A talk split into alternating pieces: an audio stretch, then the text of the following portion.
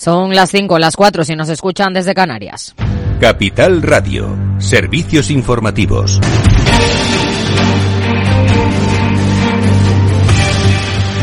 ¿Qué tal? Muy buenas tardes. Continúan las protestas de los agricultores españoles que además de bloquear decenas de vías de comunicación, muchas de ellas autovías, e intentar boicotear algunos centros logísticos, mantienen las marchas.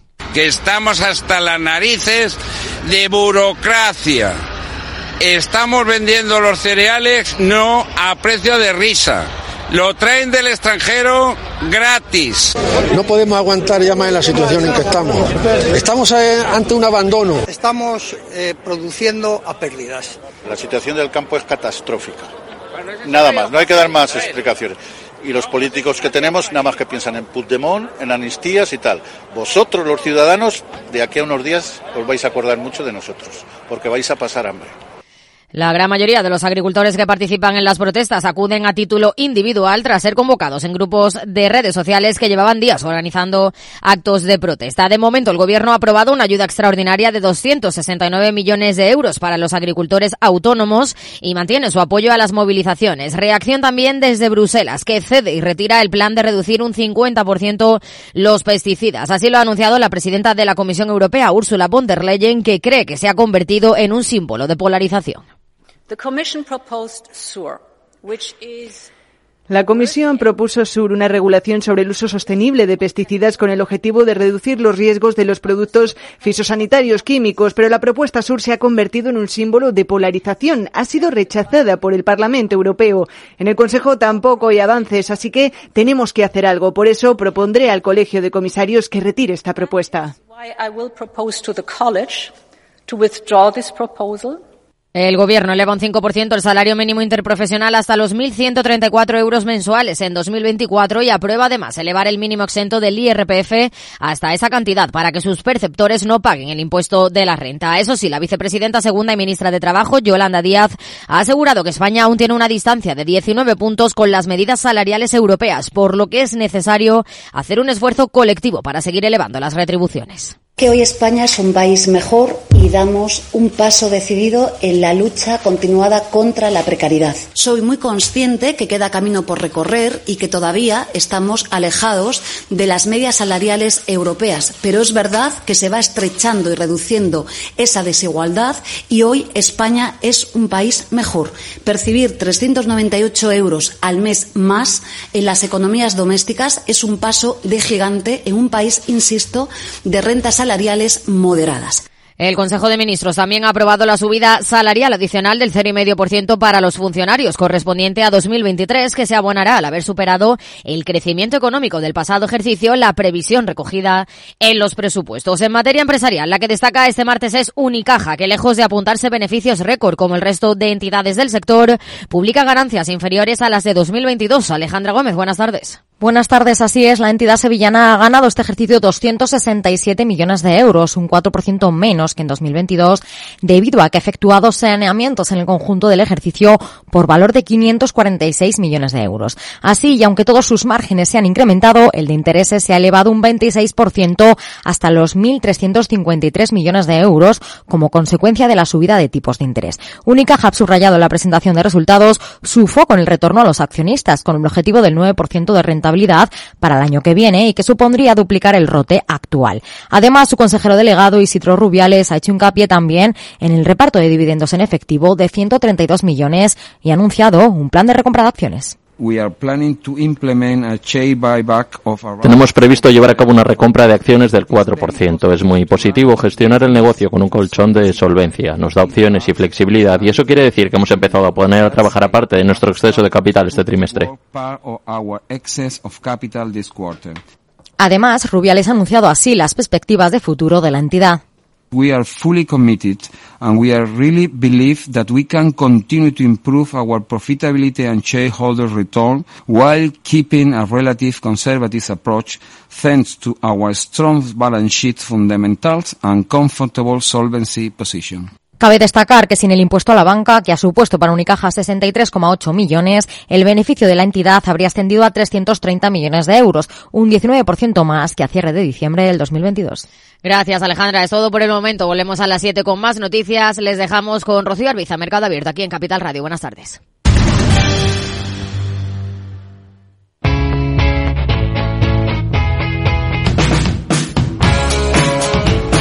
La economía despierta.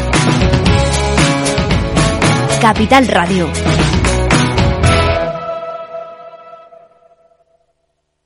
¿Estás completamente seguro de que la rentabilidad de tus planes de pensiones es la mejor que puedes obtener? Si tu gestor solo te ofrece los planes de su banco, estás perdiendo oportunidades y, lo que es peor, años de rentabilidad para ti. En Velaria Inversores estamos a tu servicio, no al del banco. Trabajamos con 180 planes de pensiones de las entidades más punteras de España y de ellos solo te ofrecemos los de mayores perspectivas de rentabilidad, sin ningún coste para ti. Si quieres más rentabilidad, visita velariainversores.com. Tardes de Radio y Economía. Mercado Abierto. Con Rocío Arbiza. Seis minutos, los que pasan de las cinco en punto de la tarde, de las cuatro si nos están escuchando desde Canarias. Tenemos ahora a la Bolsa Española, a falta de menos de media hora para que termine la sesión, reconquistando esa referencia de los 10.000 puntos. Veremos cómo termina al cierre de la jornada. Está subiendo ahora mismo el IBEX un 0,64%. En el resto de plazas europeas también tenemos tono positivo generalizado, indefinición, en cambio, al otro lado del Atlántico, en Estados Unidos, completamente plano el S&P 500, avances en el caso del Dow Jones de apenas el 0,11% y caídas muy discretas en el caso del Nasdaq de apenas el 0,14%. ¿Cómo se está comportando el mercado de deuda, el mercado de renta fija? Pues hoy tenemos en el mercado eh, alemán, por ejemplo, el bono de referencia a 10 años, su rendimiento recuperando terreno, repuntando hasta cotas del 2,29%, mientras que el estadounidense al mismo plazo se mueve a la baja hasta el 4,11%. Y en el mercado de divisas, el euro continúa débil frente al billete verde de Estados Unidos, continúa por debajo de esa referencia de 1,08 en 1,07, 41 unidades. Redrive, el renting de usados de ALD Automotive, patrocina este espacio. Entra en aldautomotive.es y descubre todas las ventajas. Nos fijamos en la bolsa española con el IBEX 35 en ese entorno de los 10.000 puntos. ¿Qué nombres propios dentro del índice tienen más potencial? ¿En cuáles hay que poner la atención ahora mismo? ¿Cuáles cuentan con un mejor momentum? Los analistas se han fijado ahora en siete compañías. Repasamos esos siete magníficos del IBEX con Lucía Martín.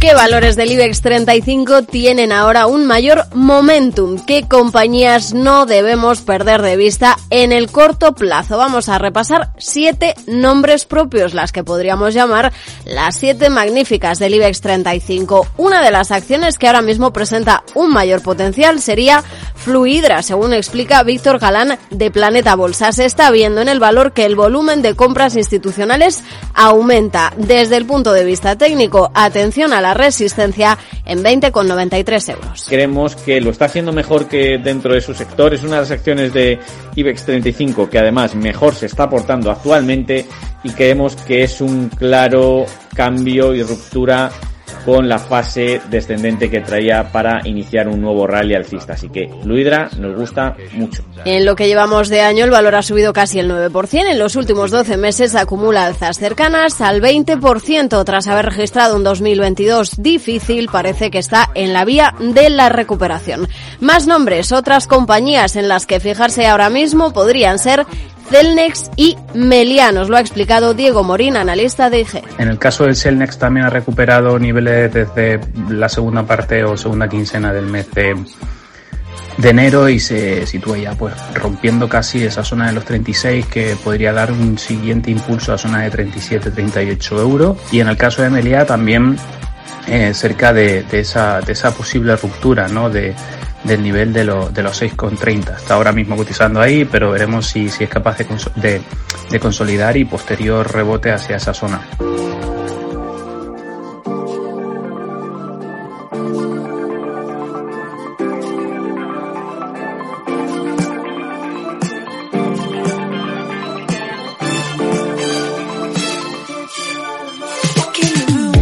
Vamos con más sectores dentro del energético que ha estado, como saben, en el punto de mira en los últimos años por las tensiones geopolíticas que han hecho subir los precios. Un nombre a tener en cuenta sería Iberdrola, lo explica Joaquín Robles de XTV. Por último, Iberdrola, que está potenciando su inversión en redes eléctricas e invirtiendo solo en los proyectos renovables más rentables, se beneficiará de los recortes de tipos que se producirán durante los próximos meses. Pues atención a Iberdrola, vamos con más nombres propios. Otra compañía que han citado los expertos sería el de la constructora ACS. La constructora española se ha visto perjudicada en las últimas sesiones después de que el Tribunal Supremo haya desestimado la reclamación de Avertis al Estado, pero cuenta con una gran diversificación geográfica y unos ingresos cada vez más estables por su mayor exposición a las concesiones. Fluidra, Celnex, Melia, Iberdrola o ACS. Pero también en el foco de atención tenemos, como no podía ser de otra manera, a los bancos. Aunque crecen los temores por cómo las bajadas de tipos van a afectar a su negocio,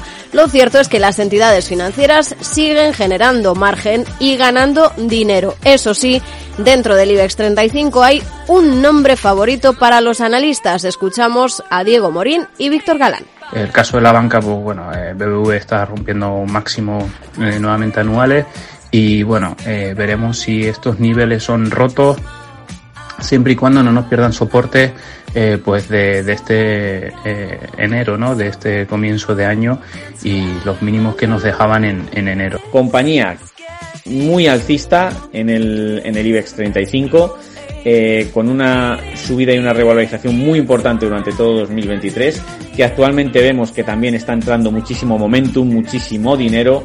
Solo hay un banco que lo hace mejor en toda Europa que BVA, es Unicredit en Italia, y es un valor que nos gusta muchísimo.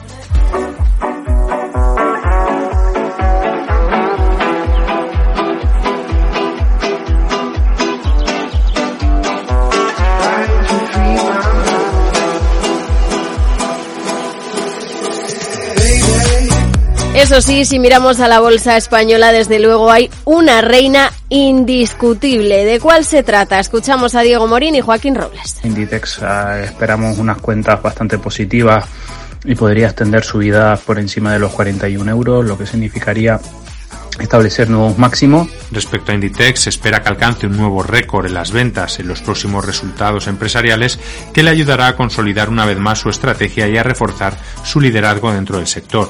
Pues habrá que vigilar a la compañía y sobre todo esas cuentas, esos resultados que va a presentar en el próximo mes de marzo. Es cierto que en lo que llevamos de año la compañía está en negativo, pero en los últimos 12 meses Inditex acumula alzas del entorno del 35%.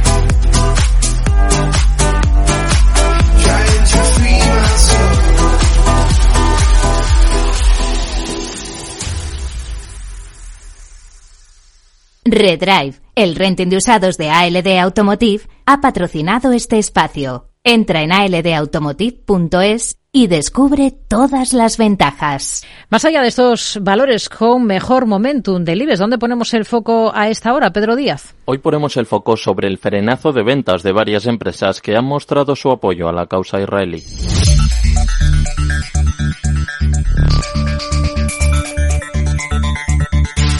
Los efectos secundarios de la guerra en Gaza empiezan a aflorar. Las compañías que se han posicionado de forma activa del lado israelí sufren las consecuencias de los boicots que promulgan quienes defienden la causa gazatí. Dos claros ejemplos son McDonald's y Starbucks. La cadena de comida rápida no ha cumplido con sus perspectivas y se ha notado la primera pérdida de ventas trimestral en casi cuatro años. El consejero delegado de la compañía, Chris Kemczynski, ha reconocido a través de su cuenta de LinkedIn que varios mercados en Medio Oriente y algunos fuera de la región están experimentando un impacto significativo por la guerra y ha culpado a la desinformación asociada al conflicto. Alrededor del 5% de sus más de 40.000 tiendas se encuentran en Oriente Medio. Sus negocios en Malasia, Indonesia y Francia también se han visto afectados. El origen del problema se dio en las semanas posteriores al ataque de Hamas a Israel el 7 de octubre, cuando la delegación de la compañía en Israel admitió haber regalado comida gratis a miembros del ejército israelí.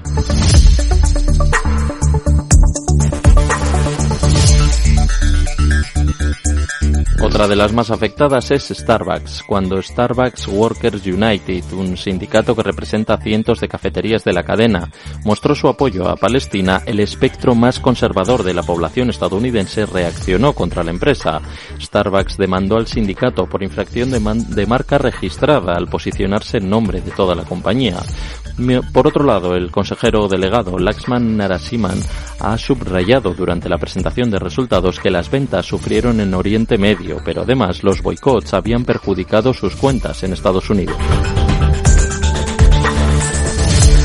Pero no se trata de casos aislados. En noviembre, un mes después del estallido de la violencia, el Parlamento de Turquía decidió retirar los productos de Nestlé y Coca-Cola de sus restaurantes por el apoyo a Israel durante el conflicto. En octubre, Nestlé anunció el cierre de una de sus plantas en el Estado judío por precaución, convirtiéndose en la primera gran empresa en tomar medidas ante el auge de la violencia. Por otro lado, Coca-Cola es una vieja amiga de Israel, lleva casi 60 años en el país y en el cuarto trimestre sus volúmenes de ventas han caído un 22% en Turquía.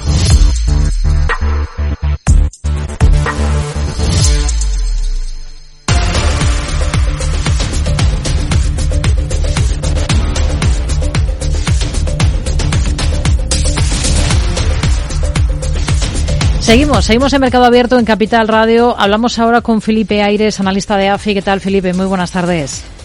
Hola, buenas tardes. Bueno, vamos a mirar la macro, también a algunos cruces de divisas interesantes por los movimientos que estamos viendo últimamente. Pero vamos a comenzar por lo primero, por la macro. Aquí en Europa tenemos, por ejemplo, ese dato de cartera de pedidos de la industria alemana, que si miramos el global del último ejercicio ha bajado un 5,9%. Vemos que se agrava la escasez de pedidos en los últimos meses, pero quizás la nota positiva, la nota de color ha sido la referencia del último mes, la de diciembre, que ha sorprendido al alza, ¿no? ¿Qué valoración hacen ustedes de este dato y hasta qué punto, en todo caso, les sigue preocupando por lo que denota de cómo está la salud de la economía alemana? Mm, bueno, eh, pues aunque ha sorprendido al alza, ¿no? Como bien dices, es un indicador adelantado al final eh, del sector manufacturero y los datos que hemos conocido van eh, y muestran eh, eso a lo que ya estábamos acostumbrados a lo largo de todo el 23, ¿no? Que es que la industria alemania, la industria alemana em, está en una situación de debilidad. Y esto se debe, en primer lugar, a ese endurecimiento de las condiciones financieras que hemos tenido y, por otra parte, también al deterioro del comercio global, ¿no? Y aquí destaca eh, la situación de la economía china, porque este es un socio comercial muy importante eh, para Alemania. Ahora que los datos de pedidos sigan siendo negativos, pues implica que eh, la demanda industrial no termina de mejorar. Em, y eso es lo opuesto de lo que estamos viendo en los países periféricos, ¿no? Como, como Italia y España. Y sí que nos preocupa, ¿no? Eh, de cara al 24, eh, que es lo que más nos interesa, la verdad es que no tenemos muy buenas perspectivas, ¿no? Eh, a pesar de que se esperan bajadas de tipos de interés, y esto va a ser clave para la industria ¿no? y para la inversión, eh, seguimos teniendo un ciclo muy débil a nivel global. ¿no? Aquí quitamos Estados Unidos, pero esto seguirá pesando sobre las manufacturas de Alemania. Lo que sí vemos es que los fondos en GEO eh, pues podrían ayudar a cierta mejora pero es verdad que esta no es la principal hipótesis con, la que trabajamos. Hmm. La encuesta del Banco Central Europeo entre los consumidores de la eurozona pone sobre la mesa que estos esperan que la inflación se sitúe en el 2,5% en los próximos tres años, lo que supone revisar al alza su estimación anterior del 2,4% y superar las expectativas del propio Banco Central Europeo. ¿Ustedes son de los que la ven controlada, entre comillas, o están en esa línea de cautela de los bancos centrales que les hace que de momento no comiencen a bajar los tipos de interés? Bueno, estamos más en una línea de cautela, ¿no? Nuestra previsión eh, actual es que el IPC eh, de la zona euro se sitúe en torno al 2,5%, ¿vale? Ese dato que decías eh, de la encuesta, eh, tanto este año como en el 25, ¿vale? Así que si bien vemos una tendencia a la baja en inflación, creemos que aún no vamos a ver ese objetivo del 2% cumplido en, en los próximos meses. Y, y, el BCE pues no se quiere precipitar, ¿vale? Porque acordémonos que eh, su principal activo es la credibilidad. Y ellos mismos lo dicen, que quieren más datos para confirmar que la inflación va camino de ese objetivo del 2%.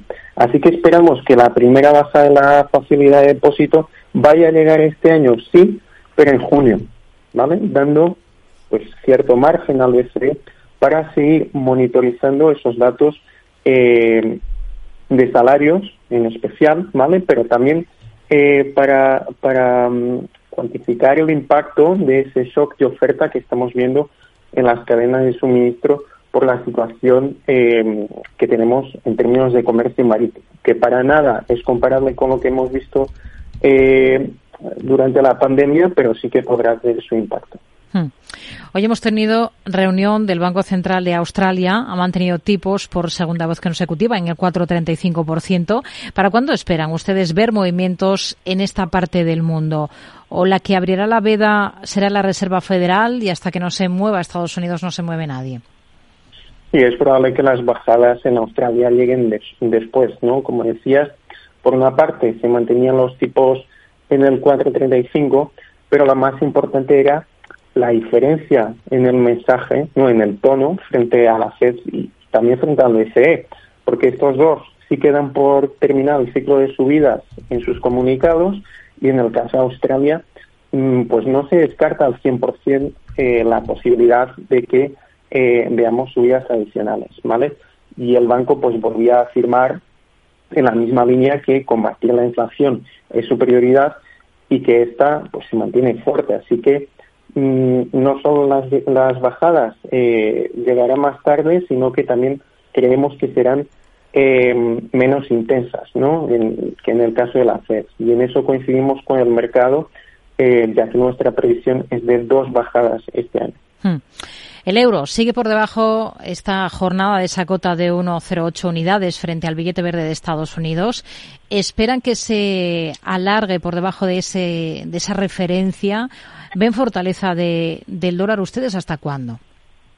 Bueno, eh, es importante lo, que hemos eh, lo que hemos observado las últimas semanas, ¿no? Que ha sido pues un ajuste en mercado eh, a los datos de actividad y también a los propios comentarios de los banqueros centrales, ¿no? Y, y esto es lo que ha llevado a que se hayan quitado bajadas para el 24 que a finales del 23 el mercado esperaba. Y esto pasó tanto con la FED como con el BCE. Pero es verdad que en mayor medida en el caso de la FED. Y eso es lo que el dólar está capitalizando, ¿no? Esa ampliación del diferencial de tipos de interés.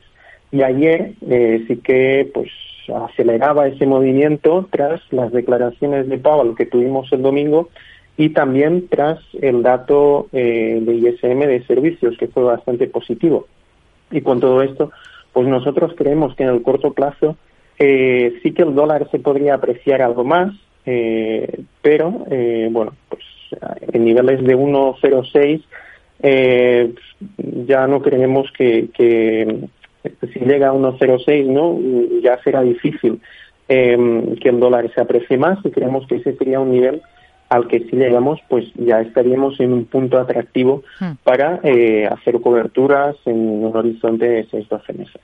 Felipe Aires, analista de AFI, gracias. Muy buenas tardes. Gracias, buenas tardes. Por cierto, que el Banco Central de Brasil asegura que va a volver a optar por unanimidad por la decisión de aplicar recortes de 50 puntos básicos en los tipos de interés en sus próximas reuniones. Considera que ese es el ritmo adecuado para mantener una política monetaria suficientemente contractiva y necesaria para el proceso desinflacionista. Es lo que se desprende de las actas de la última reunión de su comité de política monetaria en la que se decidía recortar los tipos en 50 puntos básicos hasta el 11,25%. Si miramos al mercado de divisas, ¿cómo se está comportando el euro a esta hora de la tarde? Está plano completamente frente al dólar de Estados Unidos. El cruce se cambia o está en 1,0748 unidades según las pantallas de XTB Lucía.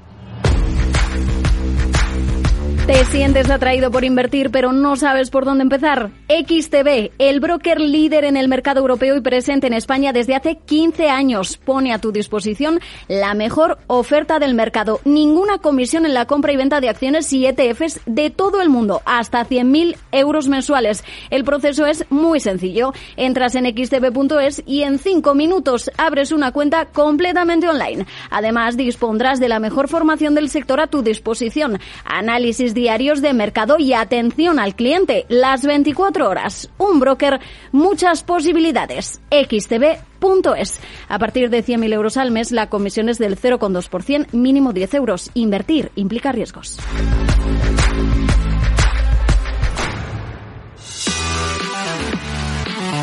Tardes de Radio y Economía.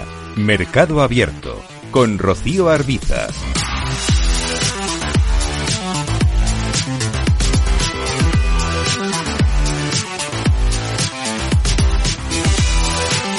Vamos a mirar al mercado de deuda, vamos a mirar al mercado de renta fija de la mano de Cristina Gavín, responsable de renta fija de Bercaja Gestión. Hola Cristina, ¿qué tal? Muy buenas tardes.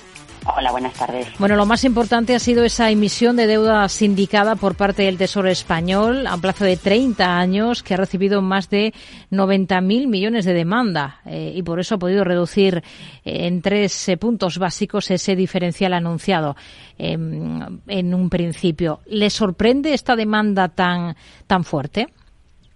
Bueno, no, la verdad es que no, no sorprende demasiado. hay que decir que en general los sindicados de deuda a los que estamos asistiendo en estos primeros compases del año están teniendo una fuerte demanda inversora, ¿no? El motivo, bueno, por un lado se une un favorable sentimiento hacia la deuda periférica que está haciendo que las primas de riesgo, tanto la española como la italiana, pues consoliden en esas zonas que estamos viendo, ¿no? De 90 puntos básicos en el caso de España y de 150 puntos básicos en el caso de Italia. Y por otro lado, pues inevitablemente las expectativas de unos tipos a la baja. Esto está haciendo que muchos inversores, y no solo lo que serían compradores naturales de largo plazo, bueno, como te decía, estos inversores tomen posiciones en vencimientos más alejados, como, es el caso de este sindicado español. Bien para asegurarse retornos elevados durante un periodo prolongado de tiempo, ¿no? Es la típica actividad de las compañías de seguros, o bien para deshacer posiciones una vez que la relajación de las curvas se refleja en el precio de los bonos y puedan vender las posiciones con ganancias importantes, ¿no? En ese sentido, pues como te digo, ese escenario, esas previsiones de que nos vamos a mover hacia un escenario de bajadas de tipos, pues lo que está haciendo que se incremente la demanda natural hacia este tipo de papel de más largo plazo. Hmm.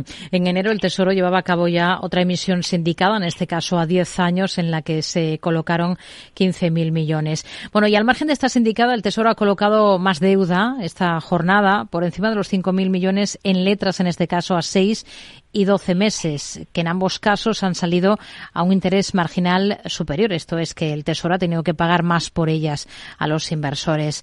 Em, no sé cómo lo ve. Lo esperable es que queden todavía oportunidades para hacerse con letras con rentabilidades por encima del 3%. Bueno, a ver, esta subasta se enmarca dentro del calendario ordinario del Tesoro, ¿no? En ese sentido, en las rentabilidades a las que han salido, bueno, pues no, no ha sorprendido porque estaba en línea como cotizaban en secundario. Eh, vuelve a destacar una vez más, como, como, en el caso anterior, también la fuerte demanda, ¿no? Más de 9.000 millones para esa adjudicación que comentas de 5.000 millones, que está centrada sobre todo en el 12 meses, ¿no? Con más de 6.500 millones de euros. Este apetito por, por el papel no sorprende, ¿no? Lo estamos viendo no solamente en España, sino en el resto de, de curvas europeas de corto plazo. También un signo de que la liquidez en el sistema pues eh, sigue siendo bastante elevado. A mí me llama la atención, o por lo menos merece la pena destacar, que se mantiene la inversión de la curva, ¿no? Si vemos a la rentabilidad a la que ha salido, la letra seis meses ofrecía un retorno marginal, una rentabilidad marginal del 3,68, mientras que la de 12 meses ofrecía un retorno del 3,35, ¿no? Esto lo que indica, bueno, pues que el mercado anticipa lo que estábamos comentando, ¿no? Esos tipos a la baja. Otra cosa será ver cuál va a ser el ritmo de esa bajada de tipos, por lo que me preguntas, ¿no? Em, los últimos discursos de los bancos centrales y los datos de precios que vamos conociendo y, y las incertidumbres que rodean un poco el escenario geopolítico, bueno, pues parecen indicar que ese proceso de bajadas de tipos eh, se va a iniciar algo más tarde de lo anticipado, ¿no? Y en ese escenario, pues es probable que todavía de cara a las próximas subastas sigamos viendo la letra del Tesoro española, pues en esos entornos del 3%, ¿no? Y no sería, pues quizás hasta junio, cuando veamos la primera bajada en el tipo de intervención, que es lo que un poco el mercado ya descuenta de forma generalizada, cuando viéramos cómo esos tramos monetarios, no solamente de deuda española, sino en general de todas las deudas eh, soberanas europeas, pues veríamos que esa barrera psicológica del 3% se rompe hacia la baja. Hmm. Hay un acuerdo en las últimas horas en las instituciones de la Unión Europea para regular las agencias de calificación que ponen nota a las empresas en función de su sostenibilidad medioambiental, social y de gobernanza. La idea es que sean más transparentes, eh, se puedan evitar conflictos de interés y se mejore, por tanto, su fiabilidad. Justo esta semana hemos conocido datos de emisión aquí en España de bonos verdes, de bonos sociales, sostenibles y de bonos ligados a la sostenibilidad. Más de 21.200 millones en el último año pero es un 3% por debajo de la cifra de 2022. ¿Le llama la atención este descenso? Bueno, no, llama la atención porque hay que tener en cuenta de dónde veníamos, ¿no? Es verdad que en 2023, como decías, hemos visto ese pequeño retroceso, pero también es cierto que veníamos de un año 2022 que fue muy complejo, ¿no? En cuanto a repunte de tipos y ahí pues los emisores optaron por cierta prudencia, ¿no? Y vimos, pues eh, como, como dices, en un 2023 algo más cauto. Eh, de cara a 2024 las previsiones son que se va a recuperar el ritmo de crecimiento, ¿no? Y que incluso vamos a superar los niveles de 2022. Precisamente todas las medidas que estabas comentando y que se están negociando en Europa, pues van destinadas precisamente a otorgar más transparencia y fiabilidad. No hay que recordar que es un mercado, bueno, pues que todavía es un mercado incipiente, donde todavía la regulación, eh, pues tiene muchas lagunas y existen incertidumbres y eso a veces pues crea eh, confusión o crea entre los inversores ciertas dudas. Entonces, crear un marco jurídico estable y con, con eh, incentivos para seguir emitiendo yo creo que es la clave y el objetivo que se marcan las autoridades europeas. Por eso de cara a este 2024 sí que creo que el nivel que vamos a ver de emisión va a ser mayor y que de cara a próximos años, 2025-2026, esa trayectoria creciente se, se debería mantener. Cristina Gavín, responsable de renta fija de Bercaja Gestión. Gracias. Muy buenas tardes. Buenas tardes. Por cierto, hablamos ahora del sector financiero. El Pleno del Congreso ha dado luz verde, a falta de la votación, a la tramitación de una ley estatal promovida por el Parlamento de Cataluña para garantizar que todos los municipios de España tengan al menos un cajero automático con servicios bancarios básicos. La proposición de ley, cuya tramitación han aprobado todos los grupos parlamentarios, a excepción de Vox, obliga a las entidades financieras a sufragar el coste de la instalación y mantenimiento de esos cajeros. Y es que según los últimos datos del Banco de España, 4.109 municipios españoles, fundamentalmente de zonas rurales y con menor renta per cápita, han perdido la única oficina bancaria de la que disponían entre 2008 y 2017. Miramos al cierre de la Bolsa Española. Mercado Abierto, Capital Radio. Vamos a analizar el cierre de la sesión en la renta variable de nuestro país de la mano de Jaime Sicilia, analista senior de renta variable de Singular Bank. ¿Qué tal, Jaime? Muy buenas tardes.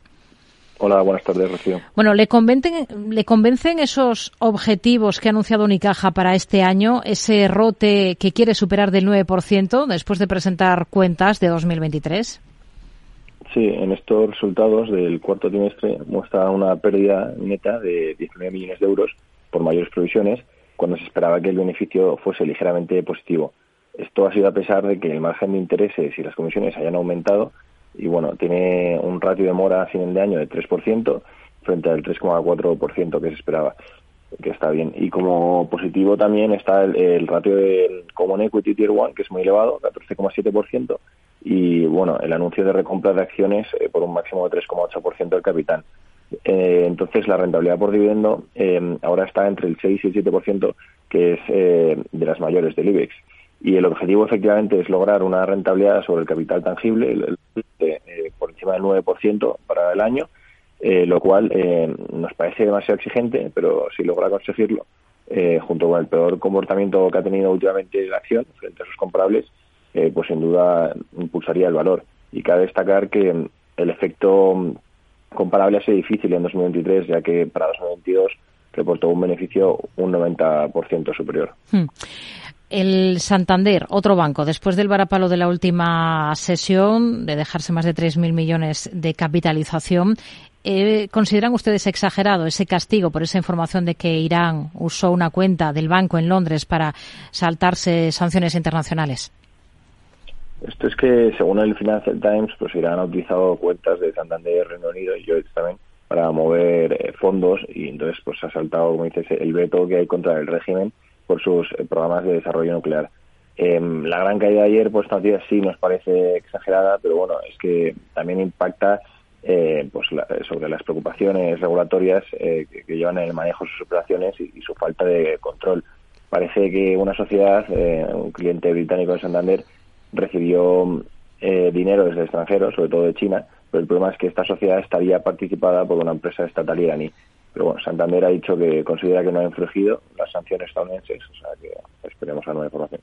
Por cierto, que hablando de banca, la Asociación Española de Banca, la AEB, ha propuesto a los sindicatos una mejora del alza de las tablas salariales en, en la negociación del convenio colectivo del sector. Pasa a ofrecer ahora Mm, de un 7 a un 8% a cuatro años. Seguimos mirando a más compañías. Acerinox, por ejemplo.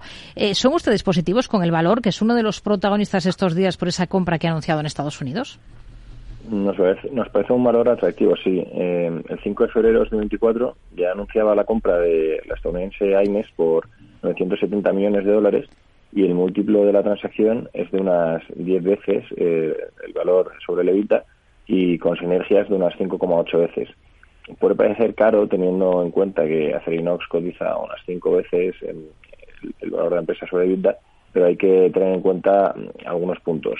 Eh, Aines es, una empresa estadounidense que fabrica aleaciones especiales con bastante exposición a la industria aeroespacial, eh, nicho donde VDM Metals, la filial de aleaciones especiales de Acerinox, justo quería crecer. Con estas operaciones, eh, pues Acerinox eh, consolidará su presencia en el mercado norteamericano, en el que ya es líder en, el segmento de acero inoxidable, y su eh, preeminencia en el mercado mundial eh, de las acciones de alto rendimiento, pues indica que le ayudará a crecer pues en el sector aeroespacial, que pues, es el sector en el que consideran que tiene alto potencial.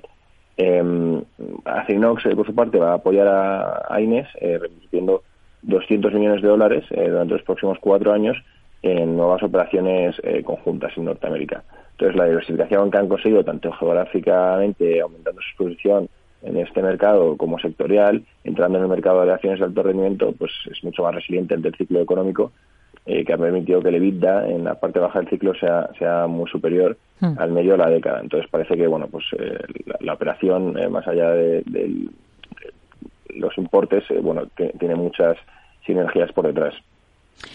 Goldman Sachs eh, ha emitido una doble rebaja tanto sobre Solaria como sobre Acción a Energía.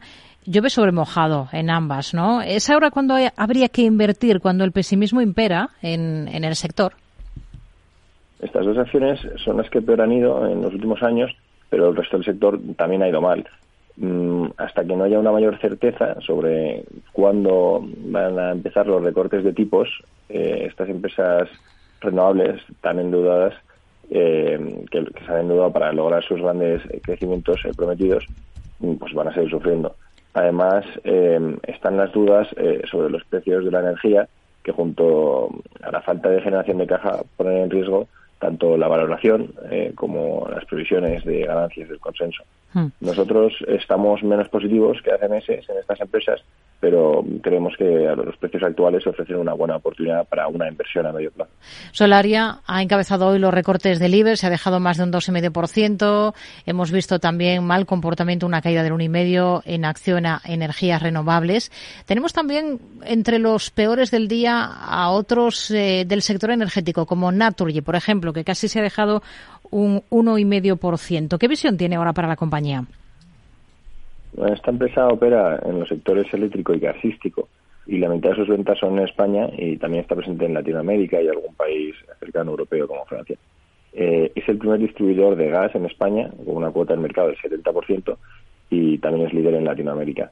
Mm, las redes eh, le aportan el 60% de las ventas, la generación de energía térmica y gestión de la energía un 25% y luego pues, tiene una pequeña parte de renovables. Entonces, su plan estratégico para 2025 tiene puesto el foco en renovables, como por ejemplo el hidrógeno, y en geografías eh, con marcos regulatorios estables. Eh, en comparación con el resto de, utilities, de las eléctricas españolas, pues tiene algo más de sensibilidad a los precios de la energía por su exposición al gas natural.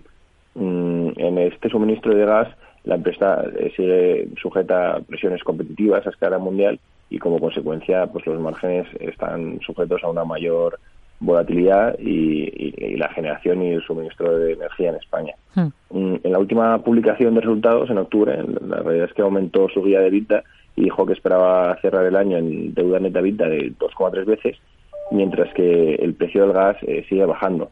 Eh, los múltiplos para la energía térmica en España han aumentado, ya que parece que el gobierno español va a aprobar un mecanismo de pago por capacidad. Y luego, por otro lado, si vendiese un negocio, como por ejemplo el de renovables en Australia, podría recaudar efectivo suficiente como para realizar la esperada recompra de acciones.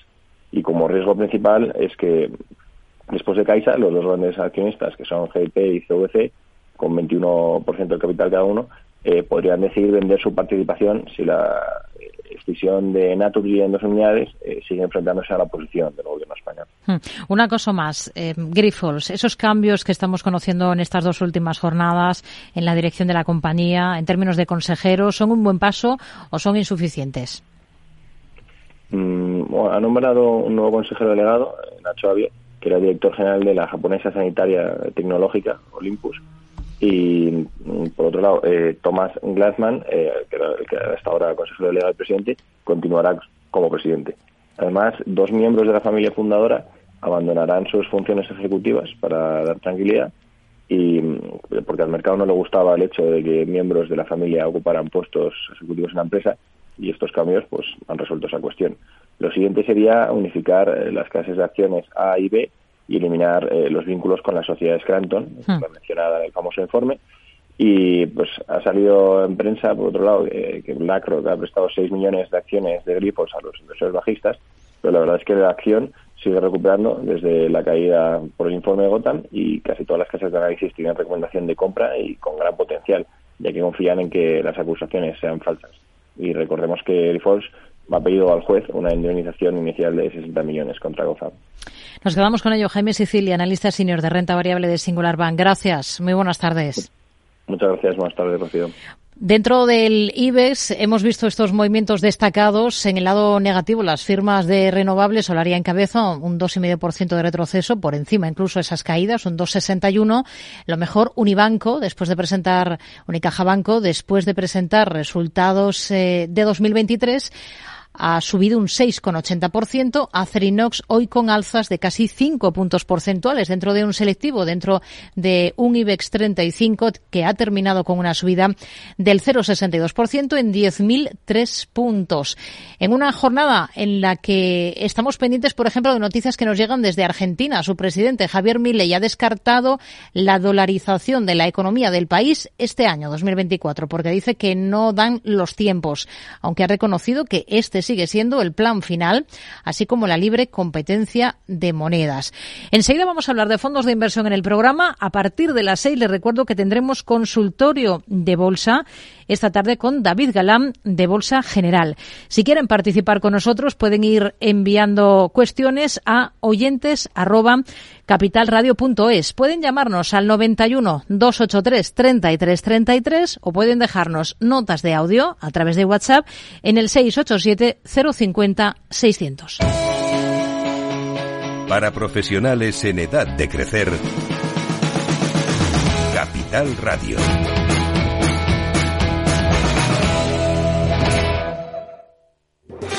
¿Estás harto de bajas rentabilidades? ¿No quieres seguir pagando altas comisiones a tu banco o gestora? Finicens es la solución perfecta para gestionar tu patrimonio. Traspasa tus fondos de inversión a Finicens y podrás obtener una mayor rentabilidad. Infórmate en el 91048 3004 y en finicens.com. Finicens, especialistas en inversión indexada. Si quieres adelantarte a los cambios económicos, digitales y empresariales, escucha After Work. El programa de Capital Radio para profesionales, pymes y emprendedores que te ayudará a entender el momento presente y a tomar decisiones para el futuro inmediato. De lunes a jueves, de 7 a 8 de la tarde, con Eduardo Castillo.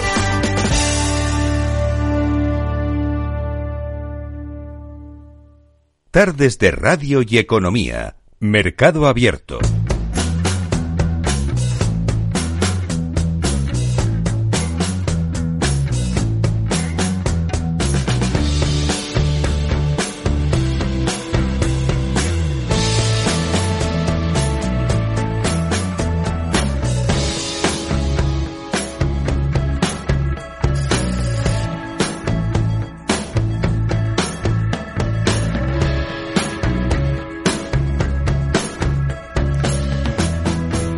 Fondos de inversión en mercado abierto. Estamos ahora en nuestro espacio con gestoras de fondos. Esta tarde vamos a conocer a una gestora estadounidense que opera en Europa desde hace tiempo, pero algo menos aquí en España. Enseguida se lo vamos a, a preguntar a Andrés Pereño, que es responsable de ventas para Iberia de Wellington Management. ¿Qué tal, Andrés? Muy buenas tardes. Hola, Rocío. Buenas tardes. Estamos hablando de una gestora independiente. Si tuviese que definir eh, la filosofía, en pocas palabras, de, de la gestora, ¿qué palabras utilizaría? ¿Qué identifica a Wellington Management como gestora? ¿Qué tipo de gestoras Sí, son? Sí, sí.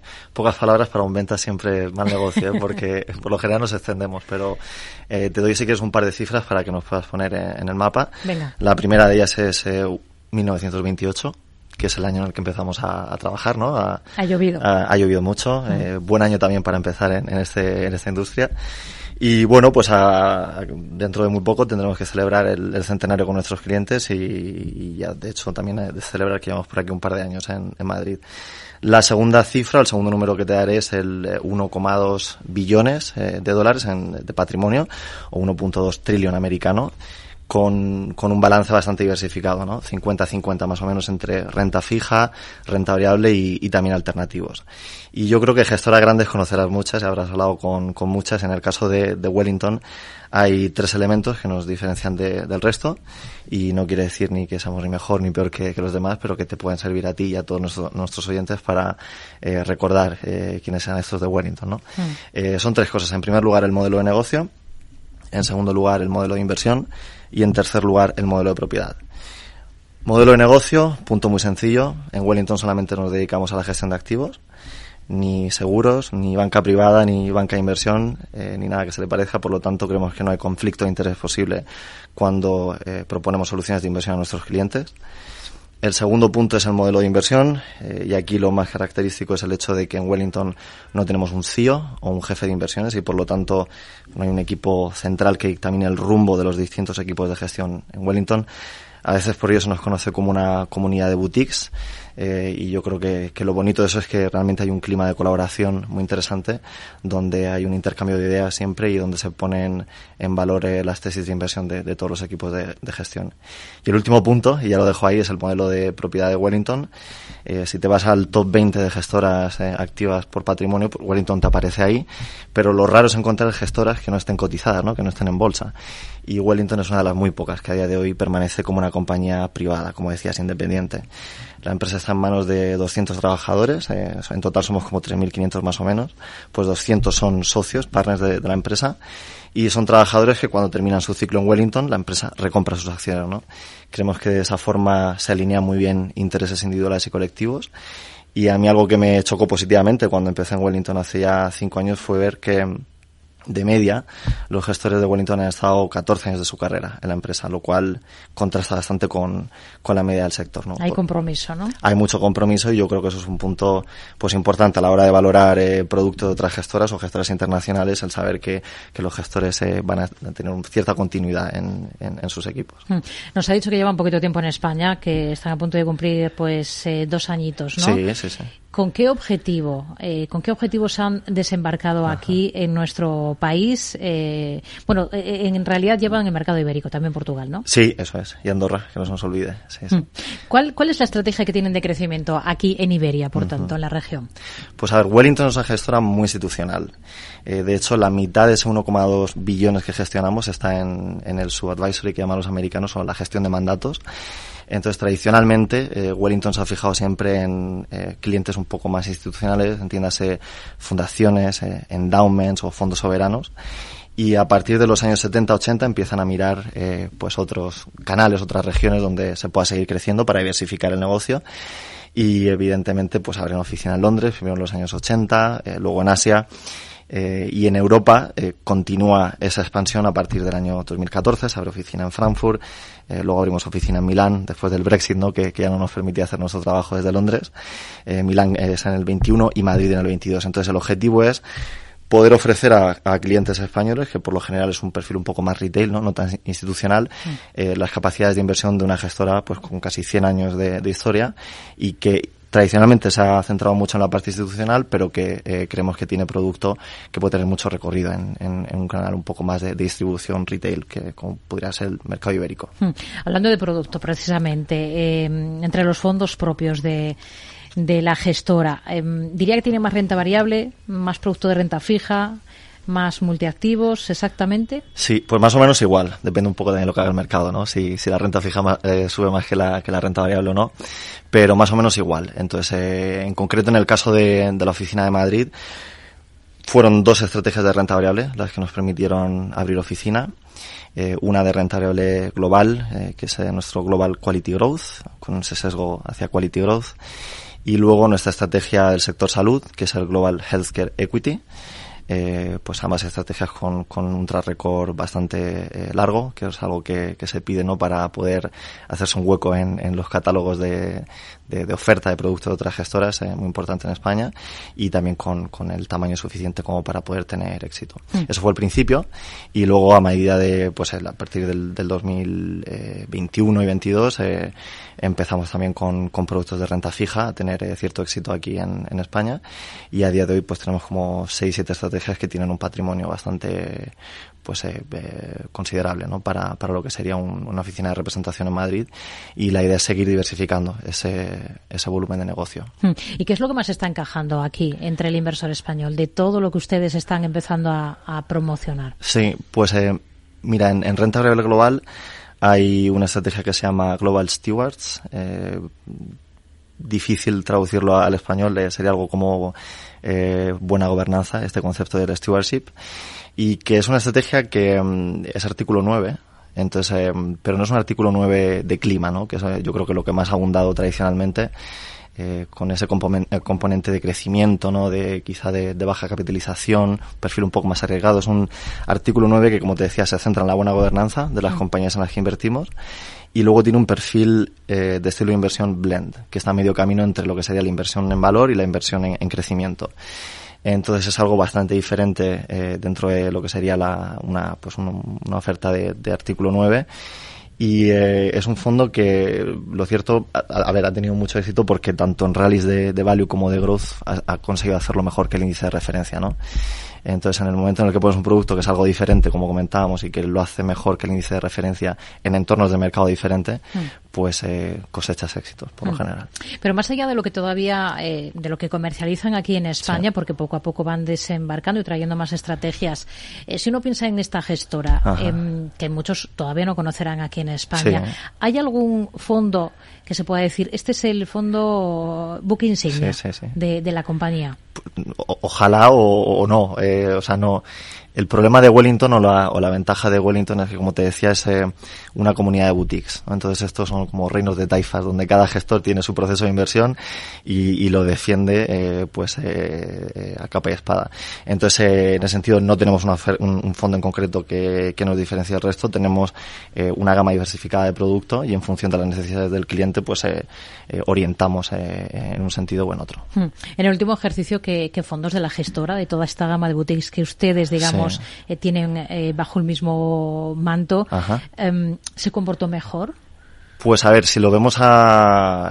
A nosotros nos gusta mirarlo más a 3, 5 años, ¿no? Que es eh, también de la forma en la que incentivamos a los gestores, ¿no? No, no hacerlo siempre eh, cada, cada año, sino a 3 o 5 años. Si empleamos, eh, cogemos el 22, que fue un año por, bastante por ejemplo, complicado. Claro, por ejemplo, pues el Global Stewards que te decía, eh, protegió muy bien en el año 22, eh, creo que le sacó un 7% en, al índice de referencia en el 22 y luego en el 23, eh, quizá fue un poco más complicado por el tema de que siete compañías eh, empujaron al mercado, ¿no? Entonces, si no tenías esas siete compañías, mm. era complicado. Eh, quitando este fondo que ya lo hemos mencionado suficiente, pues se mencionaría uno de renta fija, por ejemplo, que es el Global Impact Bond. Este, eh, de nuevo, una estrategia artículo 9. Eh, no, no es que tengamos un interés eh, particular en empujar artículo 9, sino que son estrategias que se han comportado muy bien y que, y que por lo general tienen un objetivo doble, ¿no? Por un lado el objetivo de sostenibilidad y por otro lado el objetivo financiero.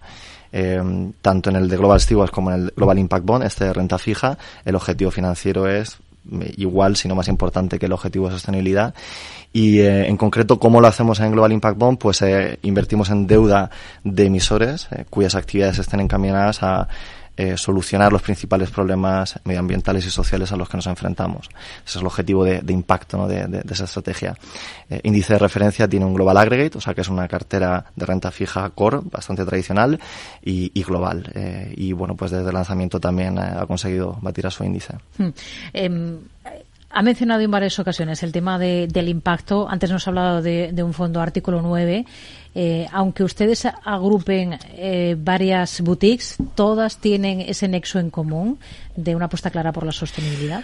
No es un nexo en común, eh, es una apuesta estratégica de Wellington y, bueno, es cierto que cuando empezó todo este movimiento de la sostenibilidad, pues hubo un periodo de consultas donde en función del proceso y filosofía de inversión de cada gestor se intentó entender si tenía sentido el, incorporar eso, ¿no? Entonces, según qué estrategias, pues hay estrategias artículo 6 porque no, no incorporan exactamente ese objetivo de sostenibilidad, otras que son artículo 8, hemos hablado del Global Quality Growth y Healthcare, que son artículo 8, y luego otras que son artículo 9. Mm. En artículo 9 tenemos eh, seis estrategias a, día de hoy, eh, dentro de un paraguas de más de 30 estrategias, o sea que mm. no, no solo artículo 9. Si hablamos un poco de, eh, más allá de, de, la gama que tienen ustedes, si hablamos de visión de mercado, ahora mismo, ¿qué riesgos o qué cuestiones están vigilando especialmente este año en la gestora? ¿Qué, qué, que es un nexo en común, digamos, Que, que, suscite preocupación en, en las distintas boutiques que, que, engloba la compañía. Sí, bueno, el, el, no tener visión de mercado al final lo complica un poco, pero es cierto que eh, pues el, digamos que la, la, incertidumbre económica es el, factor común, ¿no? denominador común que, que muchos gestores eh, eh, se están planteando de cara al 2024. Si, si miramos atrás, el año 2023 fue un año en el que los mercados terminaron muy bien. Eh, pues el S&P, por ejemplo, entre noviembre y diciembre subió un 15%. Eh, renta fija también tuvo un buen año comparado con el año 22. Y eh, el tema está que, claro, eso es un contexto económico fuerte y, de hecho, bueno, si nos vamos a América, por ejemplo, que gran parte de nuestros gestores están en, en Estados Unidos, eh, pues eh, uno ve que, el, que la realidad económica es bastante fuerte. Tienes eh, una economía que ha crecido por encima del 2%, el último trimestre se espera que crezca por encima del 4%, un desempleo muy, muy bajo y luego, eh, como decía, S&P, Nasdaq en niveles eh, históricos, ¿no? por valoración y, y, bueno, eh, eso siempre es positivo. Lo que pasa que, claro, eh, a nivel bancos centrales complica un poco ese último paso a la hora de normalizar la inflación, ¿no? Que, quieren bajarla al 2%, como puede ser también el caso del Banco Central Europeo, y como esa, ese contexto de, de economía, de, de pozo económico es tan positivo y tan fuerte, pues se hace complicado que se pueda llegar al nivel del 2%. Eh, de hecho, bueno, el mercado ya lo está descontando. Mm, hace solo un mes había una probabilidad del 70% de primeras bajas a partir de, marzo. Eh, ahora esa probabilidad está por debajo del 20% y de hecho ya se ha movido desde marzo hasta mayo como primera fecha para que empiecen a, bajar, eh, ojalá, o, veamos si, si, si, se pueden bajar tipos de interés. Al comenzar el año también los mercados descontaban seis bajadas de tipos, ahora son cinco y los tipos de referencia en Estados Unidos eh, era el 3,9%, ahora el mercado dice que va a ser seguramente 4,10%. Entonces la consecuencia de esto es eh, la rentabilidad o las tires del, del, bono a 10 años americano que, que, se han disparado un poco, ¿no? 30 puntos básicos, que es bastante en las últimas sesiones y, y, un escenario en el que la inflación seguramente sea pues algo más persistente de lo que esperábamos. Eh, no creemos que se vaya a disparar como en el año 22, pero tampoco creemos que vaya a colapsar y eso lo hace eh, quizás un poco más complicado para bancos centrales, ¿no? Porque si la economía eh, empieza a moderarse, y la inflación se mantiene persistente, políticas acomodaticias va a ser complicado llevar, llevar adelante. Entonces, incertidumbre económica es un, tema muy recurrente y que se escucha mucho en, Wellington. Hmm. Como, como gestora estadounidense, ¿tienen cierto sesgo a cubrir más el mercado americano, tanto de renta variable como de renta fija, o no necesariamente? Inicialmente sí, eh, por el hecho de que gran parte de los gestores estaban en Boston, pero a medida que Wellington creció, eh, desde los años 70, pues eh, al final la, cobertura del mercado es bastante amplia. Hmm. No sé si tienen alguna estrategia que se centre en mercados emergentes o, en China. Estos días estamos hablando mucho de, del gigante asiático que acumula pues muy mal comportamiento en bolsa en este 24, también en 2023, pero bueno, hay quien comienza a llamar la atención precisamente sobre eso, que es eh, cuando impera el pesimismo, cuando hay que mirar en incorporarse. Eh, y no sé si ustedes eh, a China lo ven o no con buenos ojos. Bueno, eh, yo creo que hace justamente un año el tema de la reapertura de China era el, gran tema, un monotema ¿no? del mercado. Y, yo creo que defraudó un poco, ¿no? por decirlo de alguna manera. Eh, China tiene muchos desafíos por delante. Eh, uno de, ellos es, evidentemente, el sector inmobiliario, eh, Evergrande, que quebraba hace unos días. y es cierto que el gobierno está intentando mejorar las condiciones crediticias del sector. Eh, pero hay eh, pues eh, un stock de vivienda que no se corresponde con las demandas de, China y las tendencias demográficas que vemos. la